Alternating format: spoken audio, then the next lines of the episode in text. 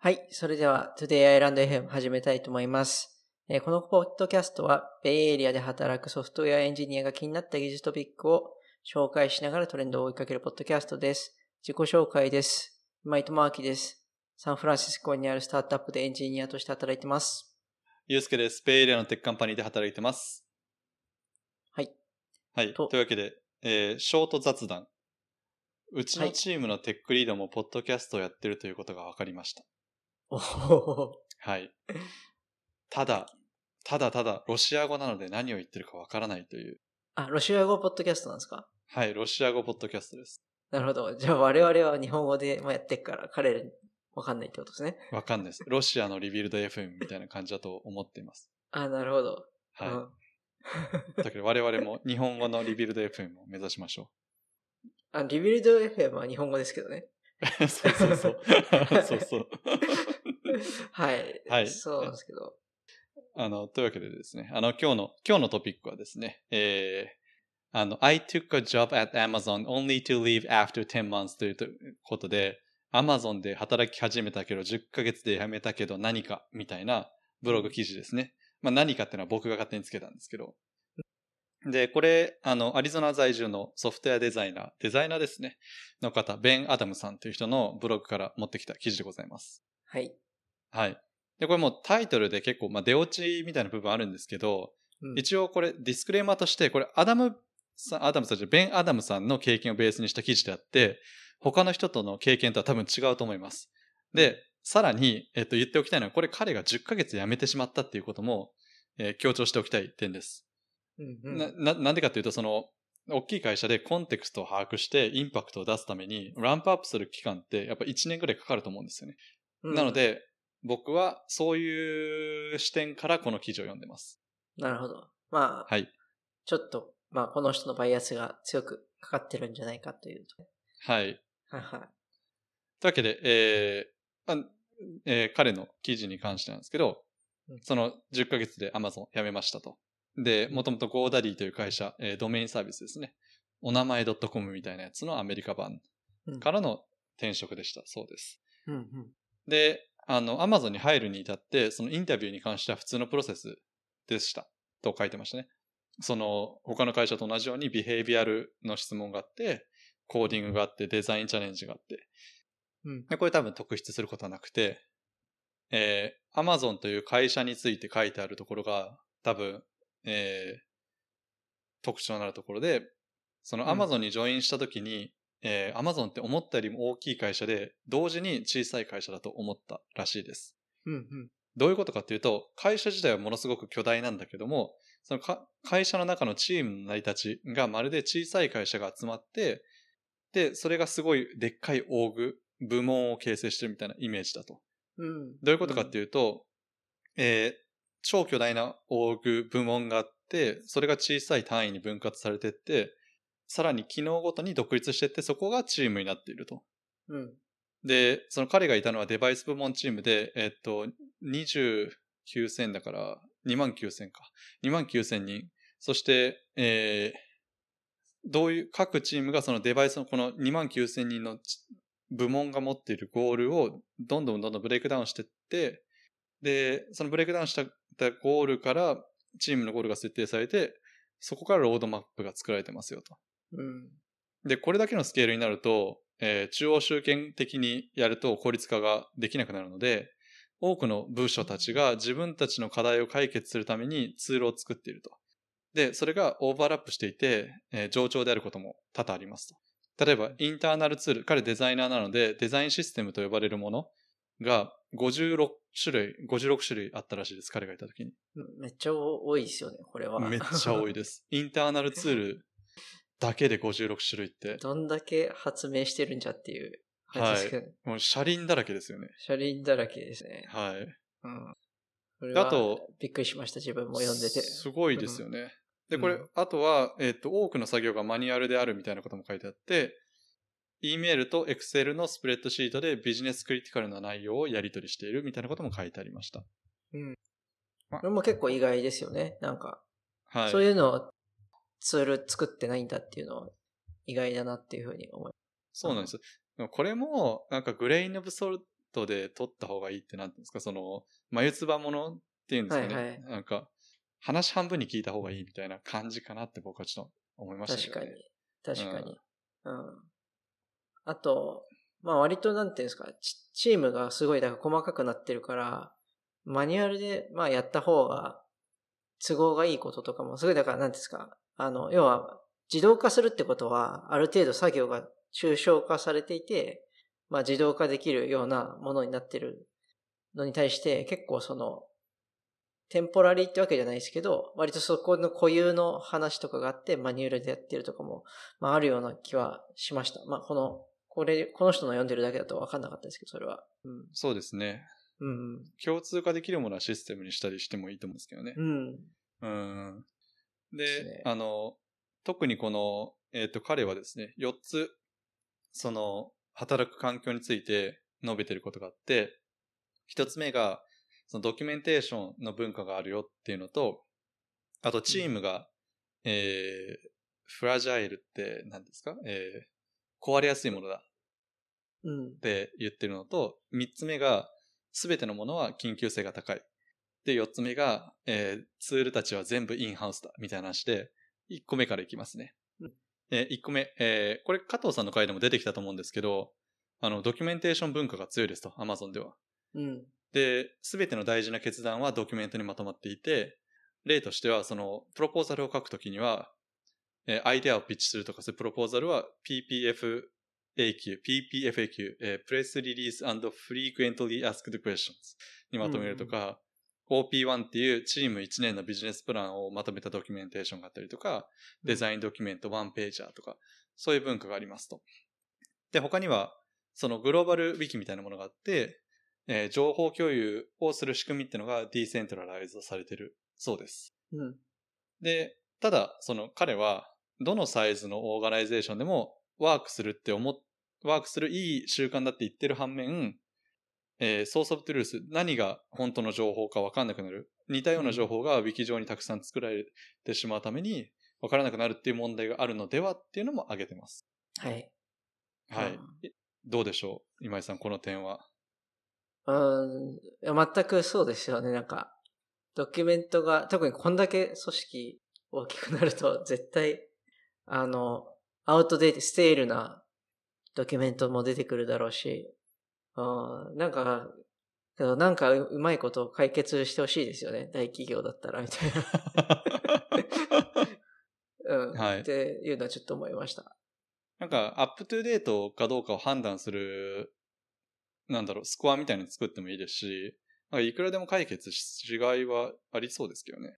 そうですね。なんか、た、どこかで聞いたのは、ある程度日にち日にちが経つと、その、まあ、 Slack とかで、その人に向けて ping が飛んできて、この資料は、あの、最新ですかっていうのを、まあ、ボットが聞いてくるみたいなことをしてるっていうのをどっかで聞いたことありますね。うー。うんん。まあなんか、そこまでまあするかっていうのは、ちょっとあるけど、あるかもしれないけど。あ難しいと、うん。ドキュメンテーションが必要な場所って、例えばインターナル、あの、あなんか方向としてはその、外部の人たち、チーム外の人に見せるドキュメンテーション、特にインフラとか作ってるとそうですけど、うんと、あとインターナルビキみたいなもの、その、うん。うん。自分たちのチームの共有、知識共有のために使うものみたいなのがあって、なんかそれ、どの方向を見てるかによっても性質違いますしね。そうですね。うん。内容も、コンテキスト分かってる人向けか、そうじゃないかっていうのも全然変わってきますよね。はい。うん。間違いない。はいまあ、これは、あの、ドキュメンテーション難しいっていうのは難しい問題なんだとそ思いま。うですすねこれは、あの、アマゾンとか関係ないですよね。これははい。俺はスタートアップだろうが、どこだろうがうんある話。あると思います。はい。えー、というわけでですね。えー、他に、あ、なんか拍手の音が入っちゃったな。ちょっと聞こえました、今。来ました？はい。あ あ、まあいいや。これ、まあ、はい。えーというわけで、あと、えー次の第2のポイントですね。えーはですね、そのチームが、えー、脆いと。うんうんどういうことかっていうと、その彼のチームでは人々の出入りがすごい多かったそうです。で、高すぎる目標によって、そのチームの士気が下がっていたりして、いたそうです。で、これってどっから来てるのかっていうと、エンジニア、デザイナー、PM、多分これ、後ほど定義出てたんですけど、プログラム、プログラムマネージャーの、えっ、と、3社の昇進の仕方が違うという点に挙げられていて、はい PM は large scale の、えっ、と、なんだろう、 large scale の win が必要だから、 overcommit をすると。で、みんなを働かせてどうにかしてそれを achieve する。う。うん。反対にエンジニアとかデザイナーってその自分が設定した expectation に対してどれだけ品質の高いものを deliver してさらに、えーより多くのものその expectation を超えて deliver するっていうのが大事だから、えー undercommit をしがちであると。うんうん。えーなので昇進の仕方の違いによが原因によってこうチームの士気が下がっているみたいな話が書いてありました。うんうんうん。はい。これまあこれプロダクト、プログラムマネージャーって、そんな結構チームにいるもんなんですか？うーんなんか呼び方が違うけど、普通に PM、うん。プロジェクトオーナーとかマネージャーみたいな感じかなと僕は思ってたんですけど。ああ、そうなんですね。うん。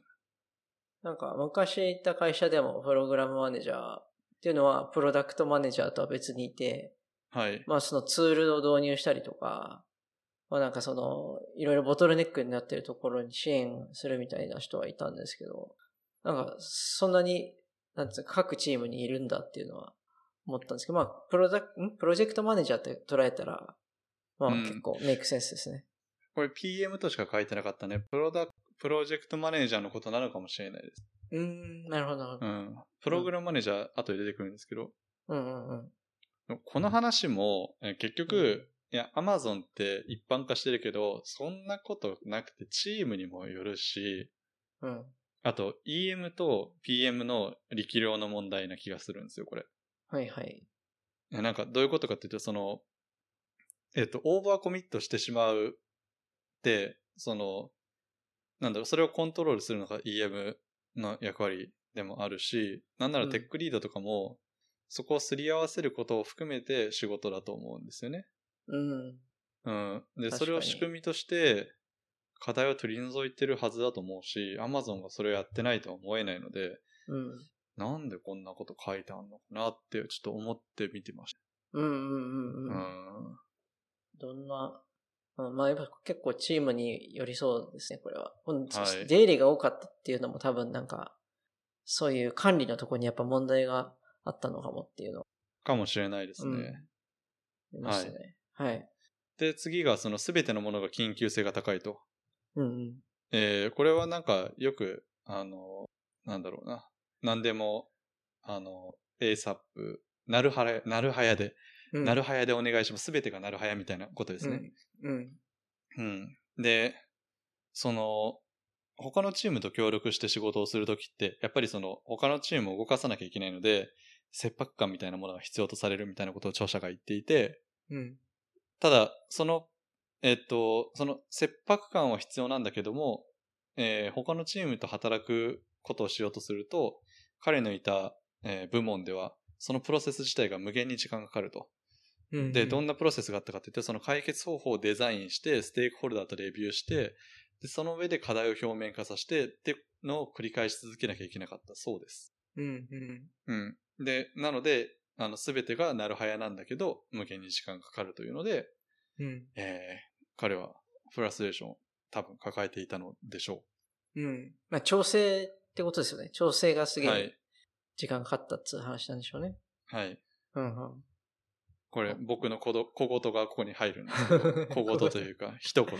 はいはい。これも、えシニアなら、シニアデザなんとかデザイナーって書いてあったんですけど、シニアなら、なるはやって言われたときに、そうではないっていうのを、ロードマップとプライオリティを持って提示する必要があると思うんですよ。うん。うんうん。で、そのコミュニケーションとかディレクションができなかったのは、いや、彼のチームのせそういう設定が良くなかったのかもしれないですよ。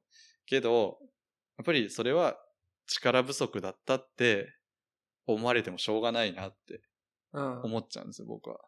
ああ、なるほどね。うん。なるほど。なんか、まあ、まあ、全然自分はその、ビッグテックの事情を知らないんで何とも言えないんですけど、結構、まあ、前者的なカルチャーとしてやっぱ、あ、その、こえっ、と、ドキュメンテーションでもプレスリリース &FAQ あるって言ってたじゃないですか。はい。やっぱプレスリリース出すっていうのは結構コミットメントがはかなり強いなと思ってて、そういうのが結構こういう Everything is Urgent に、なんていうんですか、紐づいてきちゃってんのかなっていうのは、ちょっと感じましたね。あの、うん。まあ、この、えっ、と、ベンさんが、まあ、管理できてなかったのかもしれないし、まあ、うん、まあ本当にこれはわかんないんですけど、Everything Urgent は難しいけどですね。仕事するときうにん。何やるかってロードマップ提示しません？すると思います。します。うん。だし、結構この、あの、最近学んだことで、そのプロダクト思考かプロジェクト思考で、なんかこの辺って変わってくると思っていて、うんプロジェクト思考だと、とにかく、あの、getting things done がプライオリティの一番高くなっちゃうから、まあ、こんな感じでどんどん疲弊していくんですけど、プロダクト思考だと、何をまずやるべきか、まさにだから、ゆうすけさんが言ったそのプライオリティだったりとか、なぜそれをやるべきかだとかっていう、まあ、ロードマップとかっていうのがまず出てくるから、だったらこれをまずやるべきだよね、みたいなので、あの、整理はできるはずだなっていうふうには思いました。はい。確かに。なんか、特にこっちで働いてて思うのは、求められるスキルは、プロダクト思考というか、うん。ビジネスゴールから逆算して何をしたらいいんだっけっていうのが問われる場面が多い気がしますね。うんうん。うん。はいで、はい。4つ目のポイントがですね、す、べ、てのツールがインハウスであると。えー内製ツールですね。うんうん。で、まあ、これ、大きい会社、Google でも、あの、他の会社でもそうなんですよね。あの、うん多くのツールは内製で作られていて、うん。これインターナルツールが充実しているっていう捉え方もできるんですけど、うん。著者曰く、その急ごしらえで作られたよくわかんないツールを使う必要があって、嫌だったみたいなことが書いてあるんですよね。うん。で、それらのインターナルツールが社外ツールより良かった試しがないって書いてありましたね。うん。はい。まあ、これはけど、外、外部、社外ツールは、それで金取ってますしね。そうそうそそれは、まあ、しょうがない部分もあるかなというのは思いましたね。う。まあ、あとは、いや俺、はい慣れ、慣れだと思うんですよね、結局。ほんほんというと、あのーだって普段使い慣れてる、例えば X コードから BS コードに変えたら、プロダクティビティが一時的に落ちるのと一緒でうん、なんかやれることってそんなに変わらないと思うんですよ。うん、うん、で、もしかしたら、その彼のいたチームでは、すごいツールが、あの、良くなかったのかもしれないですけど、なんか結局やることが変わらないのであれば、その、なんていうんですか、メタ的に学んだ、そのソフトウェアエンジニアとかデザインとしてやるべきことみたいなのに対して、えー、なんかそのメタ的に学習したものからツールの特性を理解して自分でなるべく効率的に使うみたいなのも、あの、プロフェッショナルとしての能力だと思うんですよ、これ。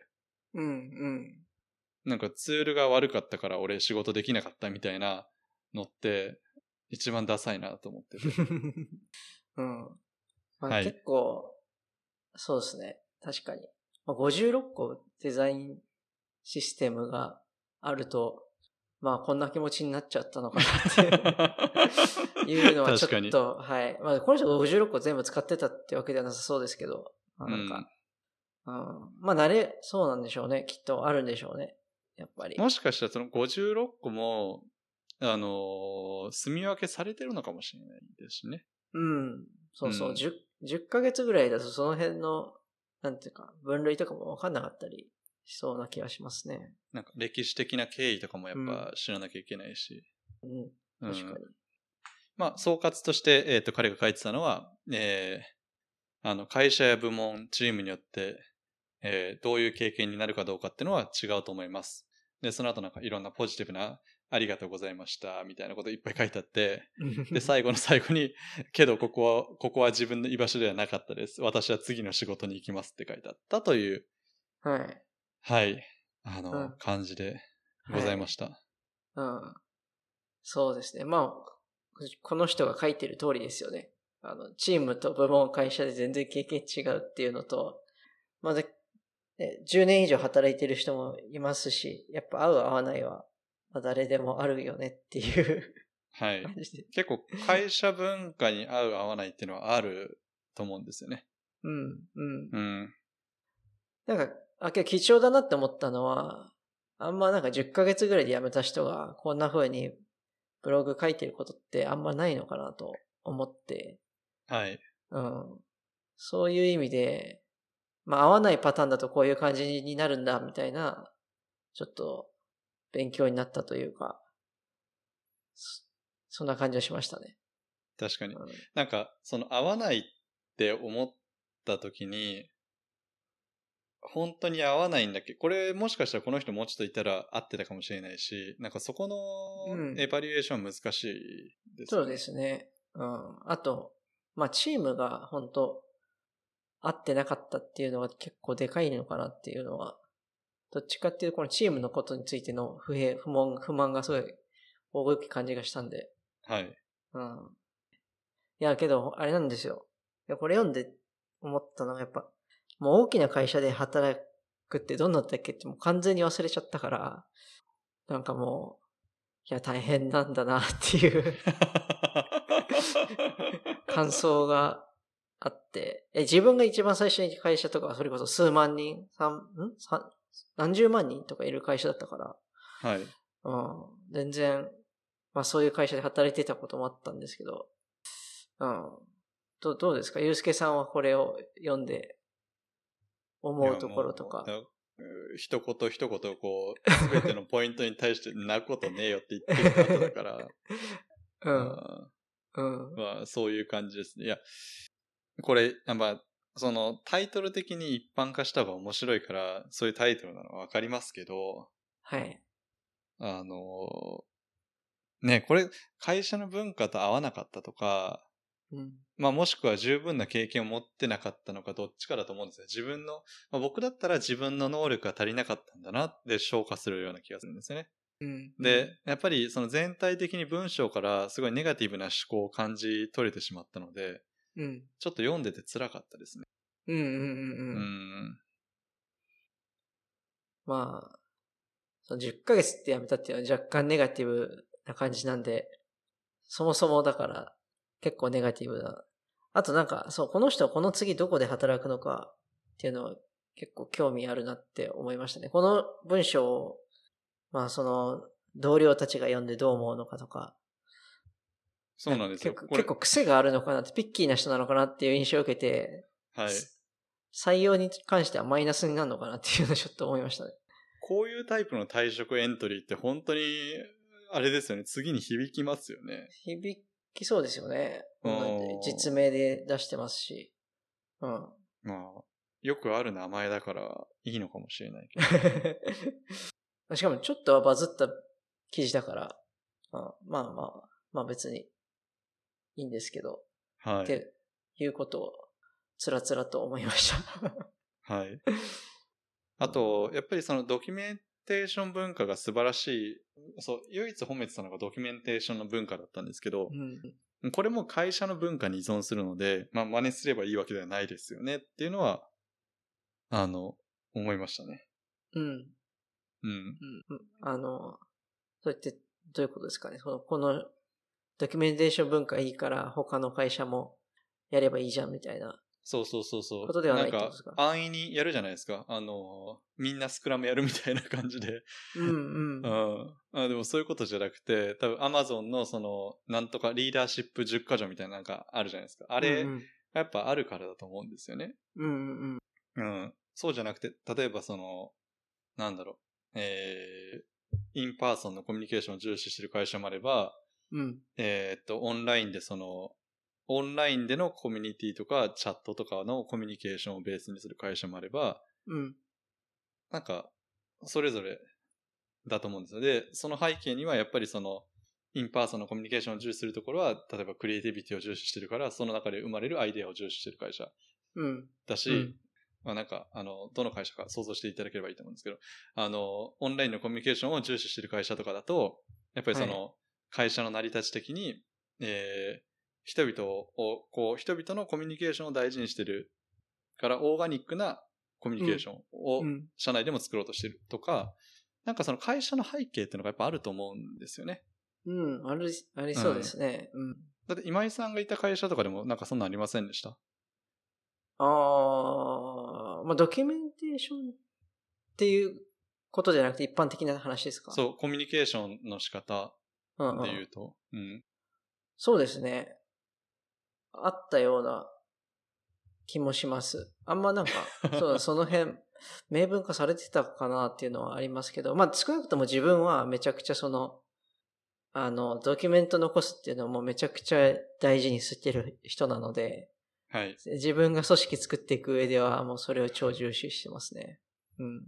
なぜなら、あの、なんか一番嫌なのがその言った言わないとか、あとひ人って忘れるもんじゃないですか。だからはい最初に言ってたことを自分ですら忘れちゃったりとかもあるので、なんかそういうのをちゃんとすり合わせられるっていうのもすごい重要だと思うんで。やっぱあとうん、言語、言語化するって、あの、すごい大事だなと思うんですよね。やっぱ人が、人客観的にそれを見ることもできるし、まあ、自分が気づかなかった視点も言語化すると出てくるので、うん。っていうので、まあそういう観点で自分は、まあドキュメンテーション大事だと思っているんで、まあそれがだから Amazon のドキュメンテーション文化とはもしかしたら違うかもしれないけど、うん。とかまあそういうことですよね。だから単純にうん真似するんじゃなくて、自分のどういう考えを持って、自分というか会社か、どういう考えを持っているかっていうことを踏まえた上で取り入れていったりとかしようというはいことなん。ですかね。うん。ということだと思います。はい。はい。あの、うん退職エントリーを書くときは、あの、皆さん気をつけてください。ねあの、はい。いや、本当に。こんなネガティビティ、いや、まあ最後うんね、なんかありがとう、みんなありがとうみたいな書いてあったけど、うんどう、そうですね。この人が、ね、また別の Google とか行って、やっぱこの記事見たら、ちょっと合わないかもなって思っちゃうかもしれないですもん。はい。いうん。や まあ、そう。まあ我々もね、あの、まあ僕自身含めて、あの、気をつけて発言していかないとなとはい。思いますね。はい。はい。そんなとこですかね。はい。はい。じゃあ、エンディングしたいと思います。えっと、本日は、I took a job at Amazon only to leave after 10 months という記事について話しました。よかったら感想をハッシュタグ todayislandfm でつぶやいてください。お便り待ってます。それではありがとうございました。